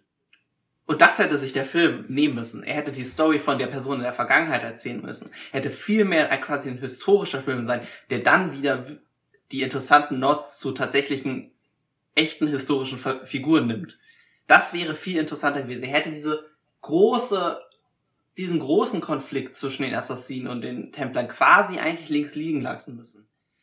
Das hätte man dann vielleicht aufnehmen können, wenn der Film erfolgreich gewesen wäre und dann mehrere Sequels hat. Dann kann man vielleicht näher darauf eingehen, weil es dann Leute interessiert hätte. So interessiert es niemanden. Genauso wie es in den Spielen niemanden wirklich, glaube ich, groß interessiert. Vielleicht die ganzen, ganz großen Hardcore Assassin's Creed Fan. Aber alle anderen hatte ich immer das Gefühl, auch mit allen, die ich geredet habe, die hatten Spaß daran, die historische Story zu spielen. Die hatten Spaß, keine Ahnung, im, im dritten Teil die ist es ja die amerikanische Revolution. Da hast du dann auf einmal mit George Washington Kontakt und so weiter. Das ist witzig, das macht Spaß. Aber was der Film nimmt, er nimmt quasi die allerschlechtesten Teile der Spiele und zeigt nur das. Und ja, das ja. ist einfach langweilig. Vor allem ist es ja dann irgendwie, ich weiß gar nicht, wo ist er im Film? In Andalusien, ne? Also irgendwo in Spanien. Genau, ja. Genau, also ich weiß gar nicht, ich glaube, im, im zweiten Teil ist es ja, glaube ich, Rom. Und im ersten ja. weiß ich auch, ersten ist es, glaube ich, dann auch Spanien. Es ist auch gar nicht Fall wichtig, weil die, die Abstergo hat eigentlich überall irgendwelche Facilities und die könnten eigentlich auch, die könnte auch sonst wo stehen, das ist eigentlich auch unwichtig. Ja, aber das ist halt, wie du schon meintest, halt dieses coole, okay, wir sind in der Vergangenheit und ich glaube, im zweiten Teil gibt's ja dann auch so Szenen, wie er dann mit Leonardo da Vinci und mhm. so äh, dann Kontakte und so. Und sowas dann halt irgendwie darauf dann aufzubauen, aber anstattdessen nimmt man sich halt diese Overarching Story ähm, und, und spielt sie halt quasi in der, in der Gegenwart. Also ich, da, da bin ich auch wirklich so, manchmal so dachte ich mir, ey, wo, wo bin ich denn hier eigentlich gerade? Also, so viel weiß ich auch dann von Assassin's Creed, äh, dass das irgendwie nicht ansatzweise das, das Spiel repräsentiert. Und das sollte ja eigentlich ein Film in erster Linie machen. Das Spiel an sich repräsentieren, Leuten ein Gefühl für das Spiel geben. Ja. Und man muss sich, also, klar ist vielleicht die übergreifende Geschichte das, was Assassin's Creed, ich sag mal, im Kern ausmacht, wenn man so will von der Story oder was die Kernstory ist. Und wenn man die verfilmt, also deswegen liegt es vielleicht nah, aber man repräsentiert dann eben nicht die Spielereihe. Und das ist für mich erstmal das Wichtigste. Das hat zum Beispiel Uncharted wahnsinnig gut geschafft. Klar, die Story, die sie erzählt haben, ist vielleicht nicht die Story aus Uncharted. Aber sie haben es wenigstens geschafft, das Feeling und den Spirit von Uncharted festzuhalten und in einen Film zu packen. Und das ist für mich irgendwie so das Mindeste, was eine Videospielverfilmung machen muss. Nicht zwingend eins zu eins die Story abfilmen, aber irgendwie sagen, okay, das, so wie das Spiel ist, so muss jetzt ein Film sein. Ja. Und das ist, glaube ich, was, wo eigentlich, was, weswegen Videospielfilme häufig so schlecht sind, weil irgendwie das nicht, damit Leute nicht ganz umgehen können. Ja, sie fehlen da halt komplett, also weil sie sich mhm. auch immer wieder rausziehen. Das hat mich auch super genervt. Äh, in den Szenen, wo sie dann mal in der Vergangenheit sind, schneiden sie dann immer wieder zu Michael Fassbender, wie er in dieser Maschine drin hängt. Ähm, mhm. Die Maschine ist ja auch, by the way, auch ganz anders als in den Spielen. Ne? In den Spielen sitzen. Das ist nur so ein Stuhl, ne? Genau, in den Spielen sitzen, sitzt du eigentlich meistens einfach nur in dem Stuhl, kriegst ein VR-Headset letztendlich auch und dann läufst halt, du musst halt nicht wirklich Action machen. Fand ich eigentlich eine ganz witzige Idee, muss ich sagen dass sie es ein bisschen verändern, weil dadurch kriegt halt Michael Fassbender auch ein bisschen was zu tun, weil sonst würde er halt da nur liegen, ist halt auch ein bisschen ähnlich. Aber dadurch schneiden sie halt immer wieder dahin zurück und es ist halt einfach, ich weiß nicht, es ist, im Grunde ist dieser Film so komplett unnötig. Er ist ja auch relativ hart gefloppt, auch komplett verdient, ähm, weil mhm. er weder es schafft, eine eigene Story zu erzählen, noch schafft er es, irgendwas von dem Feeling von dem Film, äh, von den Spielen rüberzubringen und ist damit einfach unnötig. Es gibt einfach keine Daseinsberechtigung für so eine Art von Film. ja. Also es ist ja auf allen Seiten dann wirklich gescheitert. Also ja. es, man kann nicht mal sagen, es ist quasi, äh, die Intention war ja dann anscheinend einfach so ähm, ein Cash Grab quasi ja. von, von einer erfolgreichen Reihe, aber selbst das haben sie nicht hingekriegt. Und, ja, wobei ähm, er hat sein Geld eingespielt. Also es muss man sagen, er ist zwar ja. gefloppt, technisch gesehen, aber er hat, ähm, ich habe es hier tatsächlich offen, er hat 125 Millionen gekostet was man übrigens auch nicht sieht, aber gut, hm. vielleicht hm. hat mein ja. Festbänder viel Geld davon bekommen. ähm, und hat 240 Millionen weltweit eingespielt. Wenn man sagt, man sagt ja immer, dass er nochmal ungefähr das gleiche an Marketingbudget rauskriegt, dann ist er ganz leicht im Minus gelandet, wird es wahrscheinlich aber über Streaming dann, also ich glaube, der wird schon eine schwarze Null dann irgendwo gemacht haben. Aber halt auf jeden Fall nicht genug, um dann irgendeine Sequel auch nur annähernd zu rechtfertigen. Deswegen. Ja. Was ja wahnsinnig lustig ist, weil man irgendwie das Gefühl hat, sie versuchen mit Händering quasi den zweiten Teil irgendwo anzuteasern im, am Ende. Ja. Dass man sagt, oh, jetzt ist er endlich Assassine und jetzt wollen wir wissen, wie er quasi in der realen, was auch so komisch ist, dass dann die Assassinen in der realen Welt dann rumlaufen. Ich denke, ähm, weiß nicht, also das will ich doch irgendwie gerade nicht sehen. Ja. Ich will auch sehen, wie sie in der Vergangenheit rumlaufen und nicht in der realen Welt. Das ist ganz weird, aber naja. Äh, und das wollen sie halt ähm, so Händering unbedingt haben und dann schaffen sie es nicht. Und jetzt hat man quasi so einen, so einen völlig bescheuerten Film. Ja. Ja. Ähm, vielleicht so, wollen wir vielleicht so allgemein über äh, es, ähm, über Videospielfilme mal kurz reden? Können wir gerne machen. Also mir fallen jetzt gar nicht so viele an on top ein. Was, was hättest du denn? Ja, also genau, es ist halt wirklich, das ist halt eigentlich das Traurige, dass einem wirklich kaum Leu äh, Filme einfallen, die erwähnenswert sind weil es eben immer so, äh, immer das gleiche Problem ist, dass irgendwie Leute es nicht ganz schaffen, das, was das Spiel ausmacht, irgendwie auf die Leinwand zu bringen. Negativbeispiele sind ja dann halt so die, die Resident Evil Sachen. Oh Gott. Ja. Ähm, ganz, ganz schlimm oder äh, ich glaube, es gibt einen Far Cry Film mit, äh, mit oh, ja. Phil Schweiger. Oh Gott, den hatte ich mal geguckt. Aber Ach. den habe ich, den glaube ich, habe ich sogar ausgemacht, weil äh, Far Cry ähm, habe ich auch die meisten Teile tatsächlich gespielt. Und das war ja auch, obwohl sich Far Cry, finde ich, hätte besser eignen können für eine Verfilmung als Assassin's Creed, aber der war ja mhm. noch schrecklicher. Also der Far Cry-Film ging absolut gar nicht. Aber gut, vielleicht lag es ja. auch im Schauspieler. Ja. Was ich persönlich so ein, also, also so ein persönliches Negativbeispiel ist für mich ähm, Pokémon äh, Detective Pikachu. Oh, der okay. ist ja von vielen, den mögen die ganz gerne. Ich fand ihn leider ganz mies. Den mochte ich überhaupt nicht. Äh, liegt es da bei dir primär dran? Der hat ja, glaube ich, gar nicht, fast gar nichts mit den äh, Spielen zu tun, oder? Mit den Spielen nicht. Also es gibt theoretisch ein Detective Pikachu-Spiel für den 3DS. Das hat kein Mensch gespielt und ich wundere mich auch bis heute, warum sie es ausgerechnet das als Vorlage genommen haben.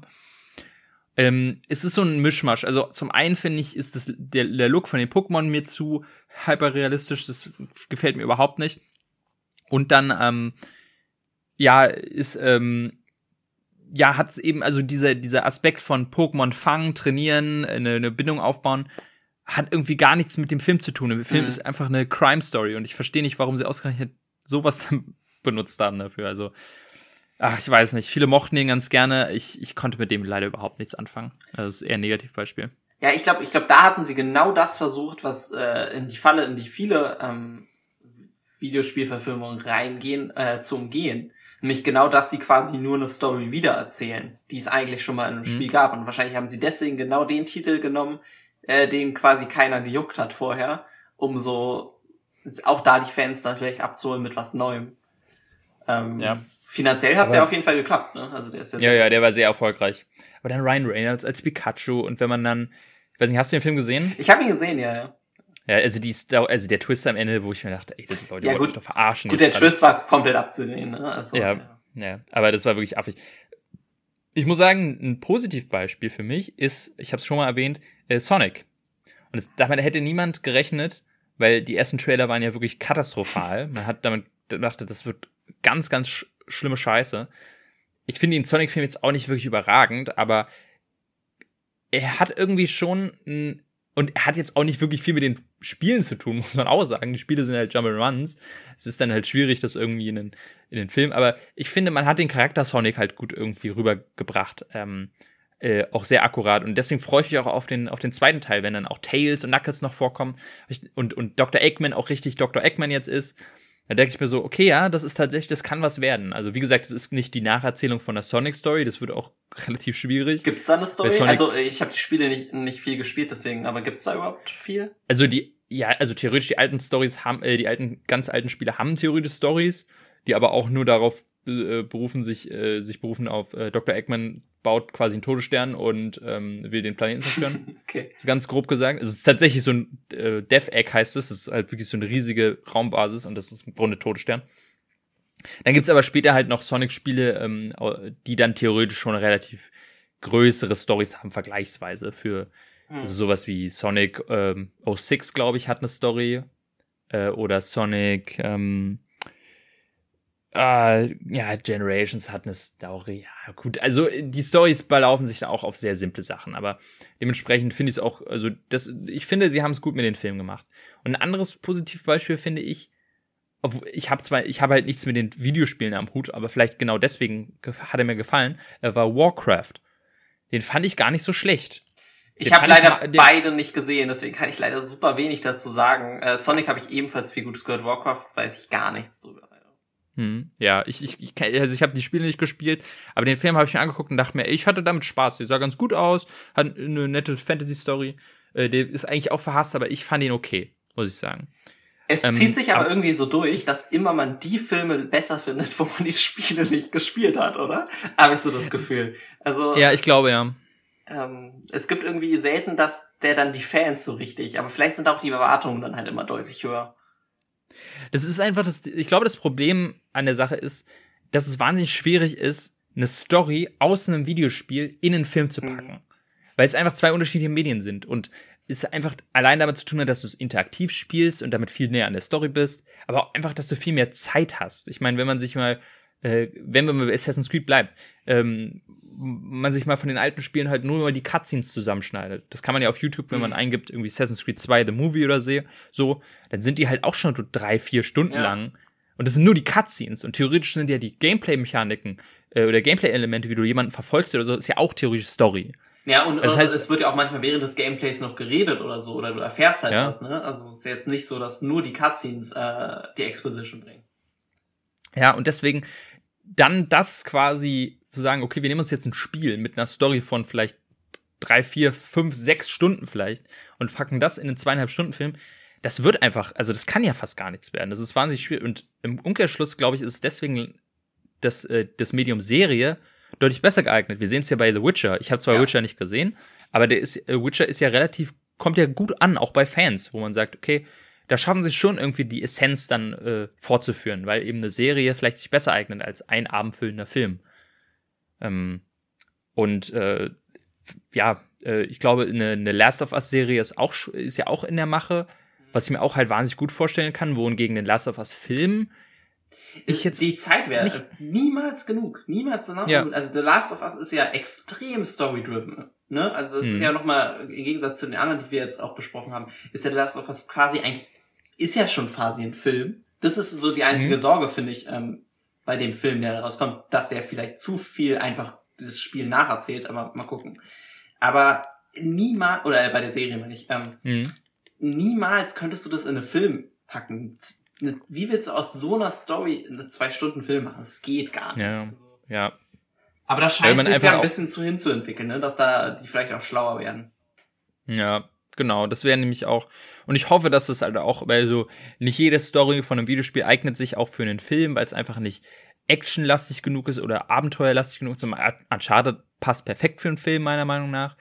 Ähm, aber äh, wie wir schon meinten, halt so Last of Us eher nicht. Und ich bin mal gespannt, wie sich das dann weiterentwickelt. Ob irgendwann quasi endlich mal auch der Film rauskommt, das Magnus Opum, wo man sagt, so, das ist es jetzt, endlich haben wir mal so, so im, im Grunde so ein Dark Knight für, äh, was Dark Knight für Comic-Verfilmungen ist, sag ich mal, wird dann möglicherweise irgendwann mal ein Film für Videospielverfilmungen. Dass endlich mal einer kommt und sagt, so, jetzt habe ich es mal richtig gemacht. Bestimmt der, bestimmt der Mario Bros. Film mit Chris Pratt. Hey, der Mario Film kommt ja auch noch raus. Da bin ich ja ich, also das frage ich mich auch, was das werden soll. Das ist ja ganz absurd. Das ist übrigens, also, der, der alte Mario-Film ist ja eigentlich das Beispiel für den schlechtesten Videospielfilm aller Zeiten, oder? Oh, Alter, ey, ich, äh, das ist ja, das ist ja wirklich ganz absurd. Also, das ist einer der, einer meiner größten Hassfilme überhaupt. Auch, auch wenn es wieder irgendwie faszinierend ist, wie, wie dieser Film entstanden, entstehen konnte. Vor allem, weil er ja zu einer Zeit rauskam, wo Mario als Figur noch nicht so wirklich definiert war. Ähm, weil, weil das war ja noch vor Mario 64 Zeiten und so und man kannte Mario nur als 2D-Plattformer. Hm. Und daraus dann, wie daraus ein Film entstanden wurde und wie das dann quasi daraus, also es ist wirklich, es ist schon faszinierend, was man, was die Leute da genommen haben müssen damals. ähm, das ist dann wieder das Negativbeispiel von zu viel äh, Freiheit sich nehmen, ja, was, die, was die Story angeht. Ja, also da bin ich, also auf den Mario-Film bin ich auch mal sehr gespannt, was das werden soll. Und und auf alles weitere, was kommt. Auf jeden Fall kann man, glaube ich, aber festhalten, Assassin's Creed ähm, kann ruhig da bleiben, wo es ist. Obwohl, also theoretisch wäre es auch nicht verkehrt, wenn irgendjemand mal sich wieder ranwagt und vielleicht einen Reboot plant und ja. das dann mal richtig macht, weil ich glaube, Assassin's Creed durchaus Potenzial hat. Auf jeden Fall. Also jetzt, wo ich gesehen habe, dass Uncharted durchaus äh, möglich war, die, die Assassin's Creed Story ist ja interessant und ich fände vielleicht auch gut, wenn es einen Film schafft, ähm, oder vielleicht mehrere Filme schafft, auch diese overarching Story mal zu verfilmen, weil dann muss ich nicht nochmal Assassin's Creed 1 und 2 nachspielen und vielleicht oder mir Assassin's Creed äh, zusammengekattete ähm, Szenen auf YouTube angucken, um endlich mal zu verstehen, was da abgeht. Weil ich hatte mir jetzt in der Vorbereitung halt irgendwie versucht, diese Story zusammenzuklammern und sie ist halt einfach so verwirrend, ähm, weil ich auch das Gefühl habe, dass halt nie da mal ein Writer dran war, der von Anfang an damals gesagt hat, hey, wir machen es so, sondern niemand hat halt natürlich gedacht, dass diese Spielreihe so viele Installments kriegt und immer wurde irgendwas dann zur Story dazugeschrieben. Ähm, vielleicht schafft es ja irgendwann mal jemand, das zu einem Länder zusammenzubringen und da würde ich mich freuen. Also ich glaube auch nicht, dass es unverfilmbar ist. Ähm, deswegen, ja, aber mal sehen, ob dann nochmal Geld für zusammenkommt. Hm, ja. Also darf man gespannt sein. Auf jeden Fall Videospielverfilmung immer noch leider ein, ein sehr ja, unschönes Thema, was die Filmlandschaft angeht. Hoffen wir, dass es sich irgendwann ändert. Jo. Ja. Und dann würde ich mal sagen, wir haben uns mal wieder ordentlich verquatscht, ne? Ja. Ich dachte eigentlich, wir kommen schneller durch, aber ne. Äh, rappen wir es schnell ab und kommen zu dem, dem letzten äh, Programmpunkt, mit nämlich den Film, die wir für nächste Woche rein, äh, nächste Folge reinschmeißen. Äh, du müsstest, glaube ich, anfangen. Was äh, schmeißt du denn diesmal rein? Äh, ich schmeiß die Berufung, beziehungsweise im Original heißt er On the Basis of Sex. Ähm, ist der Film über Ruth Gay oder Bins, Ginsburg. Ähm, genau. Ich dachte so, vielleicht ziehe ich ihn ja direkt, dann passt es zum Frauentag. Ach. Der kam jetzt erst vor zwei Jahren oder letztes Jahr oder so raus, ne? ist doch relativ, relativ neu. neu, ja. Genau. Ich erinnere mich, ja. Habe ich nicht gesehen damals. War mir ist nicht so meins. Aber dann, äh, ja, warum nicht? Gerne. So, ich habe mir äh, einen Film überlegt, äh, den ich mal gerne äh, wieder schauen möchte, vor allem jetzt ähm, im Kontext äh, auf dieses Jahr, was so an Filmstarts rauskommt, nämlich äh, den Namensvetter habe ich hier schon mal reingeworfen. Es geht um Avatar. Mm. Diesmal allerdings der, ich sag mal, bessere Avatar-Film, nämlich der von äh, James Cameron. Ja. Den würde ich gerne mal wieder, wieder schauen, vor allem wenn wir jetzt den, äh, den neuen dann die, am Ende des Jahres äh, uns anschauen können. Ich, ich glaube erst, wenn der wirklich im Kino ist, dass er dieses Jahr rauskommt. Irgendwie. Ja, ich, ich kann es mir auch einfach noch nicht vorstellen, aber wenn dann irgendwann der Trailer gedroppt wird, werden wir, werden wir eines Besseren belehrt. Wenn. So, ähm, ja, äh, dann zieh mal. Zieh mal.